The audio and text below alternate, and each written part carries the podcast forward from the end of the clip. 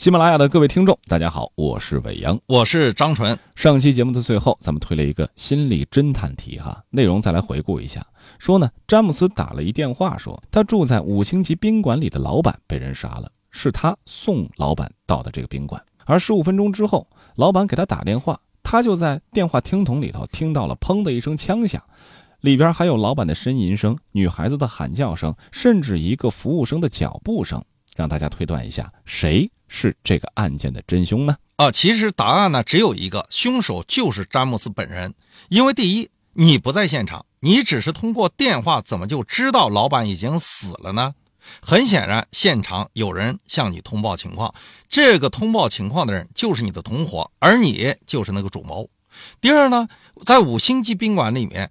铺着厚厚的地毯，詹姆斯在电话里面绝对听不到现场的脚步声。很显然，詹姆斯在这里说了假话。那么第三个呢？就算詹姆斯能够听到脚步声，你凭什么就断定这个脚步声一定是服务生的呢？很显然，报警者就是这起凶杀案的元凶。各位不知道到底有没有猜对这道题目的真解哈？当然，如果大家还有别的想法，也可以在下方继续来进行评论。如果喜欢节目呢，要记得订阅《福尔摩斯探案集》第一季《凝视生命的黑箱》，每期啊，我们都会给大家准备一些惊喜的。上一期呢，我们说到了福尔摩斯和华生在追踪犯罪嫌疑人的时候，再次征召了流浪儿征集小分队，这些满大街合理行走的孩子们。这一次能不能不负众望，协助福尔摩斯侦破此案呢？在送走了小文金斯他们以后啊，福尔摩斯离开桌子就站了起来。只见他点上了他的烟斗，对我说道：“只要这只船还浮在水上，咱们就能找到他。他们可以到处跑，可以看到各色各样的事情，可以偷听任何人的说话。我预计他们在黄昏前就可以找寻到汽船的消息，并且向我报告了。”这时，咱们只好等待着，无事可做了。在找到北极光号和在找到北极光号或茂迪凯斯密斯以前，咱们无法进行侦查。哦，那你是不是需要睡一会儿？不，我不觉得疲倦。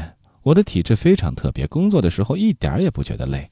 如果闲来无事，反而会让我觉得萎靡不堪。我现在要吸烟了，细细的想一想，我那女主顾委托咱们办的这件破事儿。咱们这个问题想来不难解决，因为装木腿的人并不多见。另外，那个人更是绝无仅有的了。呃，你又提到了另外的那个人了。至少我没有想向你保守秘密。可是你也许有你的高见。现在考虑一下所有的情况：小脚印儿，没有穿过鞋子的赤足，一端装着石头的木棒，灵敏的行动和有毒的木刺。你从这里能得到什么结论呢？我觉得可能是一个生番，可能是和乔纳森·斯莫尔是同伙的一个印度籍的人士。这倒不太像。最初在我看到好像有奇怪的武器时，我确实也这么想过。可是由于那特殊的脚印儿，我就另向其他方面考虑了。印度半岛的居民有的是矮小的，可是没有能留这样的脚印儿的。印度土著的脚是狭长的。穿凉鞋的回教人，因为鞋带附在紧靠大拇指的脚缝里头，拇指和其他脚趾倒是分开的。福尔摩斯对各种不同的人群的不同的脚印儿，实际上是有非常深入的研究的。那我们认为呢，生存环境不一样，职业特点不一样，后天的经历不一样，甚至人种不一样，都会在脚印上呈现出不一样的特点。那么，侦查人员不但能够从脚印的大小判断出嫌疑人的身高，还可以从他的步态判断出他的体型，甚至从他的脚印的形体判断出他的职业。福尔摩斯注意到了印度土著的脚是狭长的，穿凉鞋的回教人因为脚带附在紧靠大拇指的指缝里，拇指和其他脚趾是分开来。拇指和其他脚趾是分开的，来区分步态的地域、步态的信仰和步态的特点。其实，在我们江苏啊，就曾经发生过一起类似的凶杀案，侦查员也是根据现场的大量的痕迹情况，判断出这是一个流窜作案。从不远处就是长江的滩涂，现场脚印为五个分开的脚趾印的情况来看，说犯罪嫌疑人的职业有可能是船员，因为船员长期生活在水上，他们的脚趾是分开的。后来根据现场遗留下来的这些痕迹，缩小了侦查的范围，在调用了附近船闸的记录以后，顺利的抓到了罪犯，而这个罪犯就是一个船民。嗯，确实如此哈，痕迹非常的重要。福尔摩斯就是从巴塞罗庙死于一根涂有帆木鳖碱的木刺，推断出了这个木刺只有从吹管向外发放这样的结论，最终做出这种方法最有可能就是某地的生帆。可是我们应当往哪里去找呢？我觉得我们应该从南美洲开始。福尔摩斯伸出了手臂，从书架上取出了一本厚厚的书。福尔摩斯继续的分析说。这是新出版的地理词典第一卷，可以认为是最新的权威著作了。这里写的是什么呢？安达曼群岛位于孟加拉湾，距苏门答腊三百四十英里。哈哈，这又是什么？气候潮湿，珊瑚暗礁，鲨鱼，布勒尔港囚犯营，罗特兰德岛，白杨树。啊，在这里，安达曼群岛的土人可以成为世界上最小的人了。虽然人类学者也说，非洲的布什人或者是美洲的迪格印第安人和火地人是最矮小的，这里的人平均高度不到四英尺，成年人比这个还矮的也不少。他们生性凶狠，易暴又易怒，易怒而又倔强。但是只要和他们建立了信任和感情，他们就能至死不渝。福尔摩斯在这里说了一个现象，也就是说，这些土著们只要是和你建立的感情，他们就至死不渝的忠于你。嗯，其实，在我们生活中啊，也存在着类似这样的现象。那么，比如说，我们经常会说，北方重感情，南方重诚信。那么，重感情呢，可能就会轻原则，人际关系高于一切；讲诚信呢，就是讲原则。将人际关系限定在一定的社会规则当中，有人总会觉得这是南北方的文化不同造成的。其实你仔细的探究一下的话，却是和社会经济文化的发展有着不可分的这种关系。说非洲或者是南美洲的印第安人生性凶狠、易怒而又倔强，那是因为他们没有受到过文明的教化，甚至连初级的教育都还没有实现。生存的压力及没有规则的社会秩序，会使得他们崇尚暴力，相信兄弟。我们来看经济发达地区和经济欠发达地区的民风民俗，不也是这样吗？社会心理啊，总是趋利避害的。什么样的环境就造成什么样的民风，所以啊，发展才是硬道理。经济发展不到位，靠严刑重罚其实是没有什么用处的。这时，福尔摩斯对我说道：“这些生番天生都非常可怕。”畸形的大头，凶狠的小眼睛，奇怪的面貌，特别小的手和脚。由于他们凶狠、倔强以及咱们英国的官吏虽然竭尽一切努力，也丝毫无法把他们争取过来。对于船只遭难的水手们来说，他们永远是个祸害，往往被他们用镶着石头的木棒击碎脑袋，或者用毒箭刺死。这种屠杀的结果总是毫无例外的以人肉盛宴作为结束。真是可爱的好人呐，花生。如果这个小子没有人管着，叫他自由行动，那结果更不堪设想了。我觉得，就是乔纳森·斯莫尔雇佣他，恐怕也是出于不得已吧。可是他怎么能够找到这样一位奇怪的同谋呢？嗯，这个就不得而知了。可是咱们既然知道斯莫尔是从安德曼群岛来的，这个土人和他在一起，也就没有什么稀奇的了。毫无疑问，以后咱们还要知道一些详情了。华生，看来你是疲劳极了，你在那沙发上躺下，等我来催你入睡吧。从昨天晚上到现在，我经历了一生中从未经历过的紧张和焦虑。巴塞罗那死了，宝物被人抢了。托比的追踪又是一波三折，好不容易找到了凶犯的线索，可是又不幸中断了，心力和体力一样的憔悴。我突然觉得自己很累，累得几乎睁不开眼睛了。可是有时候我们并不是想睡觉的时候就一定能够睡得着。此时的我其实就是这样。福尔摩斯似乎也看出了华生的状态，于是就对华生说道：“我就经常会睡不着觉。你睡不着觉的时候，你都在想什么呢？”思绪万千呐，啊，其实的话，在生活中啊，我们也有类似这样的现象。很多人睡不着觉的时候就会数羊。那么我有一个当事人，每天睡觉的时候就数绵羊，一只羊、两只羊、三只羊、四只羊，数到最后自己都会很沮丧，因为他每次都数不到五百只就数错了，于是自己就从床上爬起来，在地上数。你这是想睡觉呢，还是想数绵羊呢？但是这个数绵羊的土办法，似乎很多朋友都知道，也都尝试过。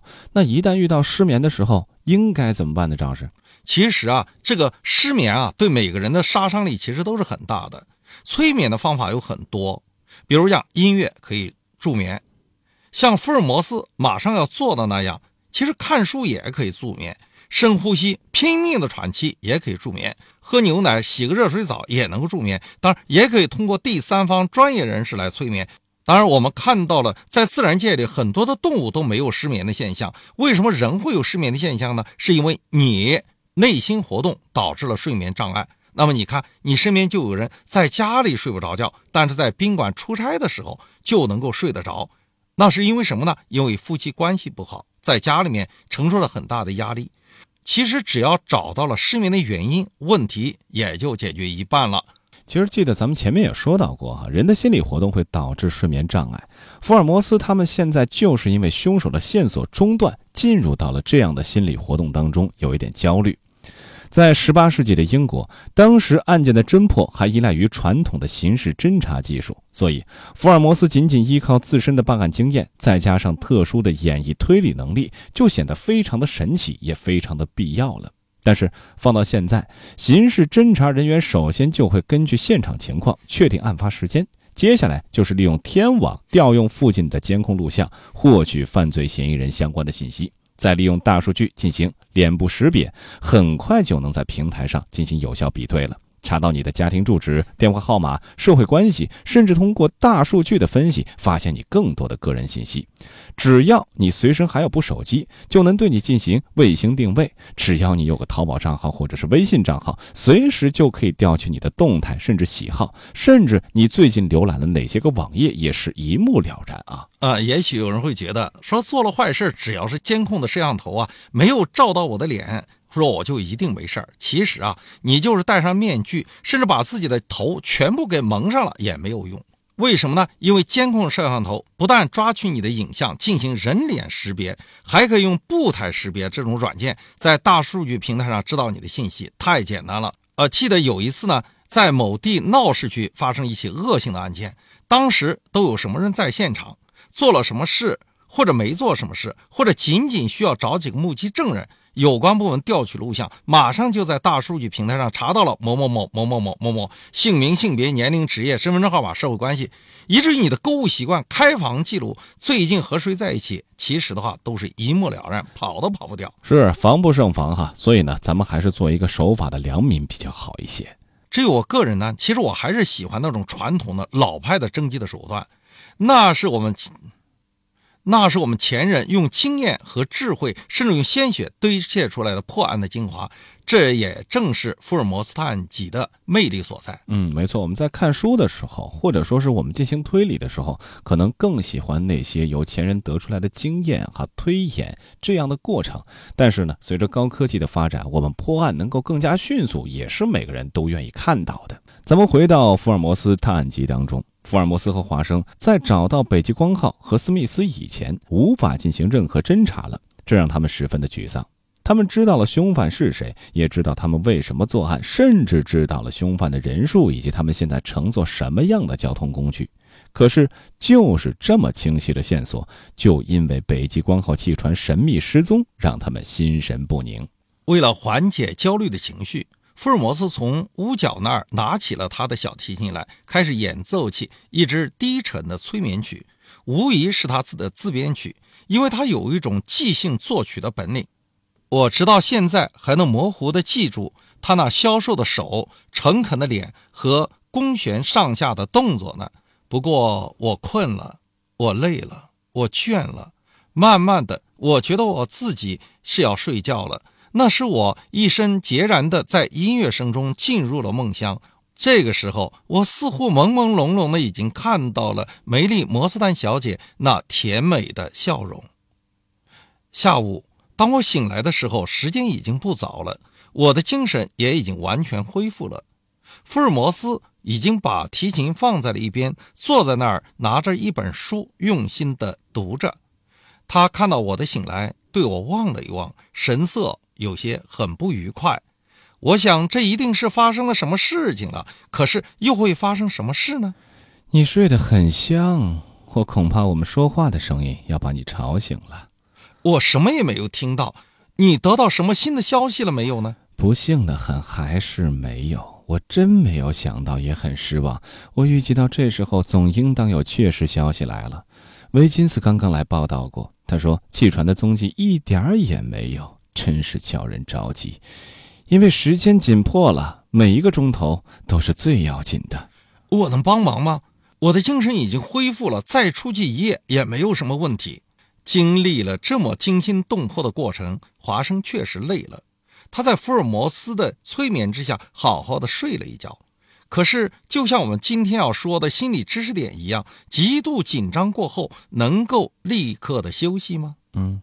极度紧张过后，我们不建议立刻的休息，因为适度的放松有利于身心的健康。但是，极度亢奋的状态之下，由于体内的肾上腺素、去甲肾上腺素、糖皮质激素、血管紧张素等应激激素分泌过多，若突然放松啊，尤其是不加节制的绝对放松，反而会使身体出现衰竭、亏空的感觉，免疫力啊也会随之减退，甚至会引发人的多种疾病。所以，在这儿我们要提醒各位的是哈，如果你感觉到自己过度紧张、特别紧张的时候，要通过适度的睡眠减缓疲劳，可以做一些有益身体健康的事情，比如说去爬个山、游个泳、旅行一下，或者参加一些公益活动，把兴奋点转出来啊，对自己的身心才更加有利。今天节目最后呢，再出一道心理侦探题，说某个小区啊发生了一起凶杀案，死者李某，女，二十六岁。致死原因是钝器击打后颅部，导致颅骨骨折后死亡。客厅有鲜红的血渍，并有明显的擦拭痕迹，擦拭高度是二点四零米。据警方介绍，死者是在卧室的床上被人发现的，手机、项链以及家中贵重物品全都丢了。案情如上，根据以下的线索，希望各位回答我们的问题：第一，这位李女士的死亡时间应该是在什么时候？第二，凶犯的大致身高又是怎样？第三，凶杀案的性质到底是劫财劫色，还是两者都有呢？第四，此案是流窜作案还是熟人作案？期待各位的观点，给出您的答案。如果喜欢我们的节目呢，请订阅《福尔摩斯探案集》第一季《凝视生命的黑箱》。咱们下期同一时间再会。